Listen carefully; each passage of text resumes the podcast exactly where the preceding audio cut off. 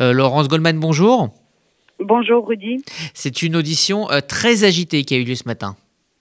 Oui, euh, depuis le début de ce procès, il est celui qui fait le plus de bruit. Il crie, il insulte, il invective, il menace même. Et ce matin, Ali Reza Polat n'a pas failli à la règle. À 35 ans, ce franco-kurde est celui qui a le plus à perdre. Considéré comme le bras droit de Koulibaly, l'auteur des attentats de Montrouge et de l'Hypercacher, il est poursuivi pour complicité de crimes terroristes et en cours la réclusion à perpétuité. Son nom apparaît à tous les stades de la préparation des attentats. Son interrogatoire était bien sûr très attendu. Après avoir lu la très longue liste des faits qui lui sont reprochés, le président de la Cour lui donne la parole Polat parle alors comme s'il était victime d'une immense erreur judiciaire. Debout en chemise blanche, il parle de plus en plus fort. Je veux pas aller en tôle pour quelque chose que je n'ai pas fait. Les Kouachi, je les ai jamais vus. La juge d'instruction avait besoin d'un bouc émissaire. Moi, je faisais des escroqueries aux voitures et du trafic de stupes. À la barre la semaine dernière, une enquêtrice a raconté que Polat avait bien recherché des armes avec deux autres accusés de plus en plus véhément, il hausse le ton. Ils me l'ont jamais demandé. C'est Prévost qui a mis des choses sur mon dos. Le président l'interroge alors sur Koulibaly, son ami. Les deux hommes se sont connus en 2007 à Grigny, dans l'Essonne.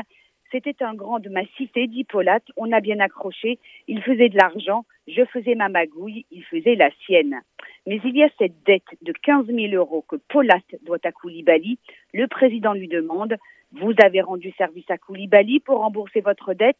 L'accusé crie, vitupère, mais on parvient tout de même à comprendre qu'il a négocié avec Carasular, le garagiste belge, la revente de la Mini Cooper achetée grâce à une arnaque au crédit par Ayad Boumedienne, la femme de Koulibaly. Cet argent aurait servi, aurait financé, pardon, l'achat des armes qui ont servi dans l'attentat de l'hypercachère. Selon la téléphonie, Polat serait resté en contact permanent avec Koulibaly jusqu'au 7 janvier 2015. Le 9 au soir, juste après la prise d'otage, il file en Belgique pour récupérer le reliquat de la vente de la voiture.